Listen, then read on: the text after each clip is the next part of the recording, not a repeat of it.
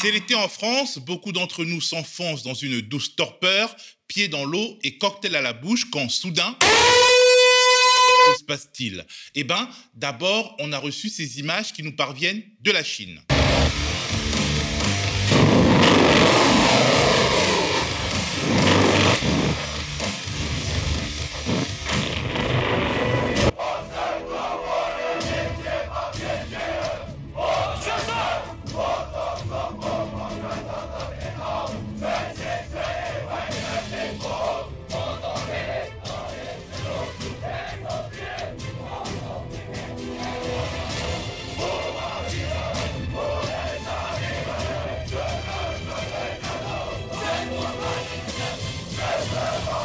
Je vous imagine devant votre écran à vous poser des questions dans le genre c'est quoi ce truc? Les Chinois ont décidé de concurrencer Hollywood avec des films de guerre remplis de testostérone? Eh ben non, ce que vous venez de voir est un film de propagande de ce qu'on appelle à Pékin l'armée populaire de libération. Un film mis en ligne le 1er août dernier. Objectif, montrer, et je cite, sa préparation au combat et sa détermination à défendre la patrie. Montrer à qui? Au monde entier, mais d'abord aux Taïwanais et aux Américains, car c'est la guerre des nerfs entre les deux premières puissances économiques mondiales. Une guerre des nerfs liée à la très controversée visite à Taïwan de Nancy Pelosi, présidente de la Chambre des représentants américaine.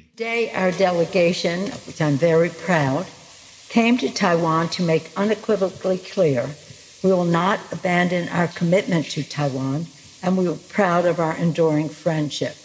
The story of Taiwan is an inspiration to all freedom loving people in the United States and around the world.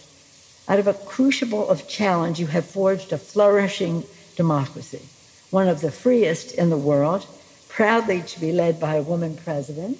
That's an applause line. S'il y a quelqu'un qui n'a pas le cœur à applaudir, eh ben, c'est le numéro 1 chinois, Xi Jinping, qui considère cette visite comme une provocation qui ne restera pas sans conséquences, notamment militaires. Parce que Pékin considère Taïwan comme une province séparatiste rebelle qui doit tôt ou tard retourner dans le giron de la mère patrie. En effet, Taïwan est un territoire qui a été intégré à la Chine impériale depuis le XVIIe siècle, cédé au Japon suite à une guerre en 1895, récupéré par la Chine à la suite de la Deuxième Guerre mondiale. En 1949, l'île a été le refuge des nationalistes chinois vaincus par les communistes et est devenue un État réclamant une souveraineté non reconnue par Pékin et aujourd'hui par la quasi-totalité des pays du monde. En 1979, les États-Unis choisissent de rompre leurs relations diplomatiques avec Taïwan, dont le régime politique se rapproche des démocraties libérales occidentales pour mieux commercer avec la Chine continentale. Aujourd'hui, le pouvoir de Xi Jinping considère la visite de Nancy Pelosi comme une remise en cause des engagements diplomatiques de Washington. En 1979, le gouvernement américain s'est clairement engagé dans le communiqué sur les liens diplomatiques à ce que les États-Unis d'Amérique aient reconnu la République populaire de Chine comme le seul gouvernement légal de la Chine. En tant que partie intégrante du gouvernement, le Congrès américain doit se conformer strictement à la politique étrangère du pays. En tant que numéro 3 du gouvernement américain, la présidente de la Chambre des représentants qui se rend à Taïwan aborde un avion militaire américain n'est en aucun cas un acte non officiel. Chat échaudé craint l'eau froide, en tout cas c'est ce que dit le dicton. Depuis le début de l'invasion de l'Ukraine par la Russie, qui était considérée comme improbable par de nombreux observateurs, l'humanité a appris à prendre très au sérieux ce type de menace. Et forcément, on se pose plusieurs questions. Jusqu'où ira la Chine? Prendra-t-elle le risque d'envahir Taïwan et de dégrader ses relations économiques avec les États-Unis, son premier partenaire économique? Que veulent les États-Unis? Prendront-ils le risque d'ouvrir un nouveau front alors qu'ils sont déjà très impliqués, même si c'est indirectement, sur le terrain ukrainien? Pour bien comprendre ce qui se joue à Washington, j'ai posé quelques questions à notre camarade Chris, dit Politico Boy, journaliste et ingénieur, co-auteur du livre Les illusions perdues de l'Amérique démocrate. La question qu'on se pose quand on observe le jeu des États-Unis sur le dossier taïwanais, c'est qu'est donc parti faire Nancy Pelosi dans cette galère? D'abord. Nancy Pelosi, c'est euh, la présidente de la Chambre des représentants euh, au Congrès aux États-Unis, donc c'est l'équivalent un peu de l'Assemblée nationale en France. Et en tant que chef de la majorité démocrate, elle a le poste de ce qu'on appelle le speaker. le speaker de la Chambre, c'est en gros celui qui organise les débats, qui préside le Parlement. Et, c'est la troisième personnage de l'État dans l'ordre protocolaire, c'est-à-dire que si le président américain ou le vice-président ne sont plus à même de remplir leurs fonctions, ça sera elle qui deviendra le président de la République des, États-Unis. Donc c'est du coup un personnage assez élevé et important dans le fonctionnement du gouvernement américain. et comme elle, appartient à la branche législative au Congrès, elle est censée être indépendante de du pouvoir exécutif et judiciaire. Donc elle a la capacité en théorie de prendre ses propres décisions et, de, conduire ses, propres initiatives, y compris diplomatiques, même si ce n'est pas le, cœur de son, de son action. Donc ça peut expliquer pourquoi elle a décidé d'aller à, Taïwan, même si c'est a priori pas ce que préférait Joe Biden. C'est une décision qu'elle avait prise il y a déjà plusieurs mois, c'était dans, dans, son agenda. L'administration Biden avait fait pression sur elle pour qu'elle renonce à, cette décision. Donc à la fois le Pentagone et enfin, le ministère de la Défense et la diplomatie américaine à travers les conseillers, les, différents hauts responsables, avaient essayé de lui faire comprendre que ce n'était pas une bonne idée d'aller en Chine, enfin à Taïwan, pardon, et en particulier à ce moment-là. Et, pourtant, elle n'a elle elle pas, euh, pas, voulu euh, écouter ces, recommandations. De fait, dans le petit monde de la politique américaine traversé par les influences de divers lobbies, Nancy Pelosi est loin d'être une colombe pacifiste. Et cela n'a pas commencé maintenant avec ce dossier chinois. Nancy Pelosi est, connue pour euh, être quelqu'un qu'on va qualifier de... aux États-Unis, ils parlent de hawk, c'est-à-dire des, aigles ou des, faucons, c'est-à-dire des gens assez va en guerre qui sont très interventionnistes par exemple, quand c'était Trump qui était président, elle avait appuyé fortement la tentative de coup d'État de Guaido au Venezuela. Donc, elle s'était totalement mise en alignement sur les positions de la Maison-Blanche de Trump à l'époque. Donc, il y a beaucoup d'exemples comme ça où, Pelosi apparaît comme quelqu'un qui est plutôt à la, droite de Biden et, du Parti démocrate sur les questions internationales, d'interventionnisme, etc. Elle était aussi allée récemment en Ukraine en, visite officielle. Donc, ça, correspond un peu à, son idéologie ou, sa, manière d'appréhender les, choses. Après, encore une fois, on ne voit pas trop le but de cette visite, à part de, provoquer un peu la Chine. Et, c'est ça qui, est probablement a poussé l'administration Biden à essayer de le, dissuader de, faire ça. Soit on peut penser qu'elle a, décidé d'y aller malgré l'opposition de Biden, et donc que c'est un problème d'un côté de Biden qui n'arrive pas à se faire respecter et, à, imposer sa volonté à, ce qui est quand même la numéro 2 du Parti démocrate derrière lui. C'est quand même Biden le numéro 1. Donc, donc soit ça, montre un peu la, faiblesse ici de Biden, ou alors c'est un peu une mise en scène, et en fait, ça arrangeait bien Biden qu'elle aille à Taïwan à ce moment-là, pour des raisons de politique intérieure. En fait, aux États-Unis, il y a un peu une, course à la surenchère entre le Parti républicain et le Parti démocrate pour savoir lequel des deux est le plus opposé à la Chine ou combat la Chine et, défend les, industries, les industriels américains enfin, et l'emploi. ça a surtout démarré avec Trump, mais du coup, ça s'est prolongé. Et une, une musique récurrente des médias conservateurs et du Parti républicain, c'est de dire que les, démocrates sont en fait pro-chinois et donc trahissent un peu les intérêts du pays parce qu'ils sont trop mous vis-à-vis de la Chine. En plus, il y, a, les affaires de Hunter Biden, donc le fils de Biden, qui, est, qui a, a, priori avait des conflits d'intérêts avec des entreprises chinoises. Donc, donc tout ça, ça, ça nourrit un discours du Parti républicain qui à la fois dit Biden n'a pas besoin de, s'impliquer autant en Ukraine alors que le problème, ça vient de la Chine et, donc qui accuse les démocrates d'être trop mous vis-à-vis de la Chine. Donc ça, ça peut être une façon de montrer que en fait, non, les, démocrates sont aussi, aussi fermes que pourraient l'être les républicains. Taïwan est un petit pays, 15 fois plus petit que la France, 250 fois plus petit que la Chine. Mais c'est un pays stratégique parce qu'il est le leader mondial des semi-conducteurs, des composants chimiques absolument indispensables pour des industries aussi diverses que les jeux vidéo, les téléphones et ordinateurs, les voitures électriques ou l'armement. Une seule entreprise basée à Taïwan contrôle la moitié de ce secteur qui a connu ces dernières années, notamment durant la crise du Covid, des pénuries qui ont failli paralyser de nombreuses grandes entreprises dans le monde, ce qui pousse notamment les États-Unis à vouloir relocaliser la production de ces fameux semi-conducteurs. Là, le Congrès vient d'adopter une loi qui, va permettre petit à petit de relocaliser les, industries de pointe, en particulier sur les euh, semi-conducteurs euh, aux États-Unis. Donc ça va se faire, euh, ça va être lent, hein, ça va se faire sur des, des, années, des années. Et donc il y a un peu un, un pivot vis-à-vis de ça aux États-Unis où ils commencent à, avoir rapatrié les industries comme ça chez eux.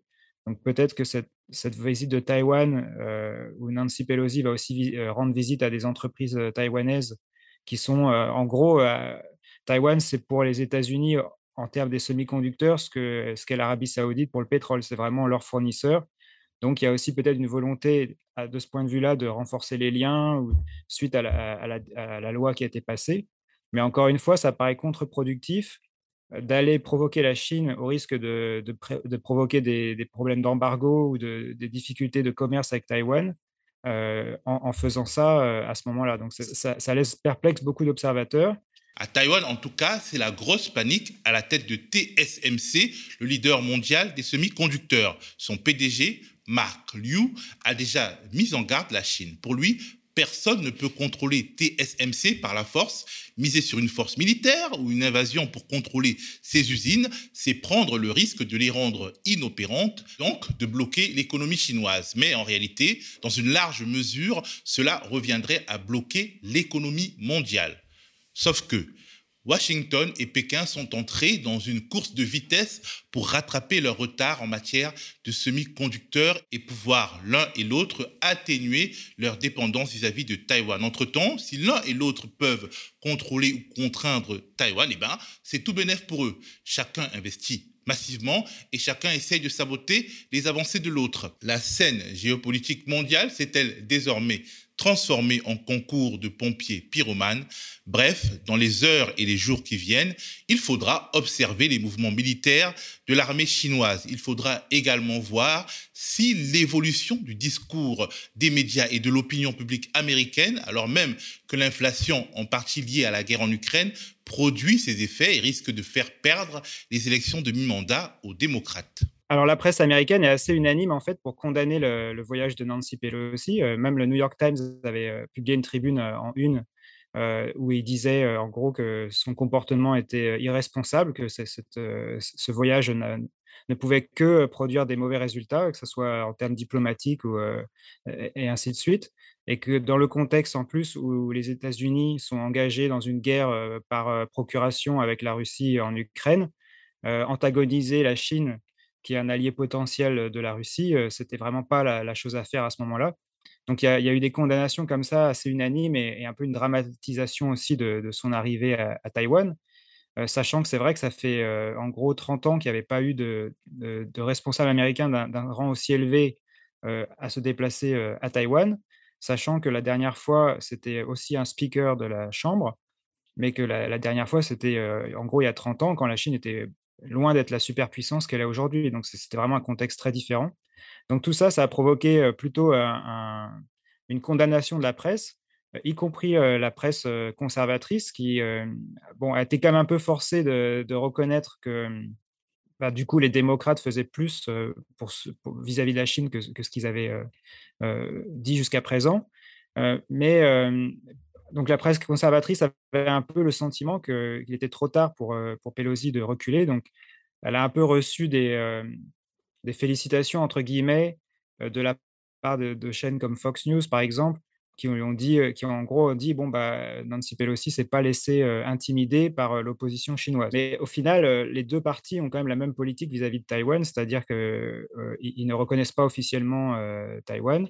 Jusqu'où iront les États-Unis après la visite de Nancy Pelosi?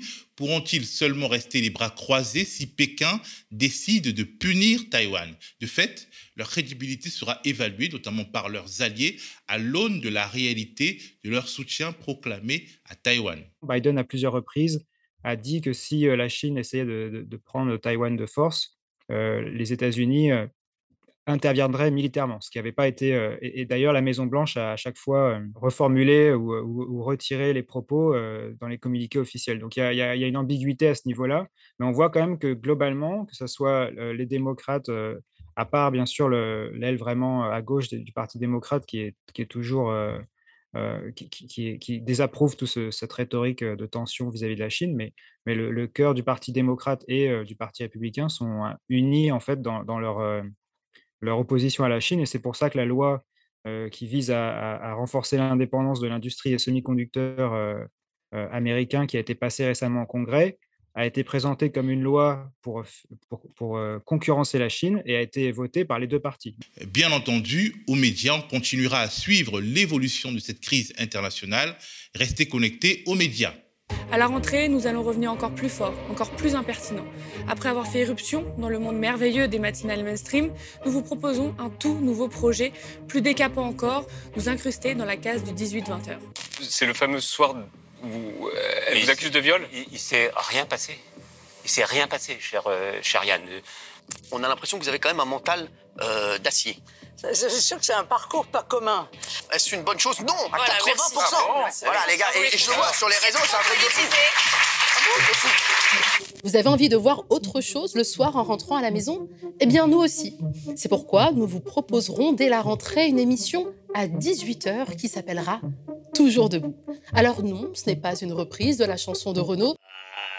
Ce n'est pas non plus un hommage à Valérie Pécresse. Debout Toujours debout sera un tout nouveau terrain de débat, de critique de l'actualité politique sans détour, avec un regard neuf, un ton décalé, à contre-courant de ce que l'espace médiatique nous sert jusqu'ici, avec des reportages de terrain et des chroniques sans concession. Mais vous le savez, si nos contenus vidéo sont proposés gratuitement, leur production coûte cher, très cher. On met un Et un format de l'ambition de Toujours debout mobilisera des moyens inédits. Ainsi, pour que cette ambitieuse saison 6 du média puisse voir le jour, notre objectif est d'atteindre le prochain palier des 15 000 abonnés. Pour être une véritable alternative médiatique. Abonnez-vous, aidez-nous à atteindre le prochain palier de 15 000 abonnés pour que le média, votre média, reste toujours debout.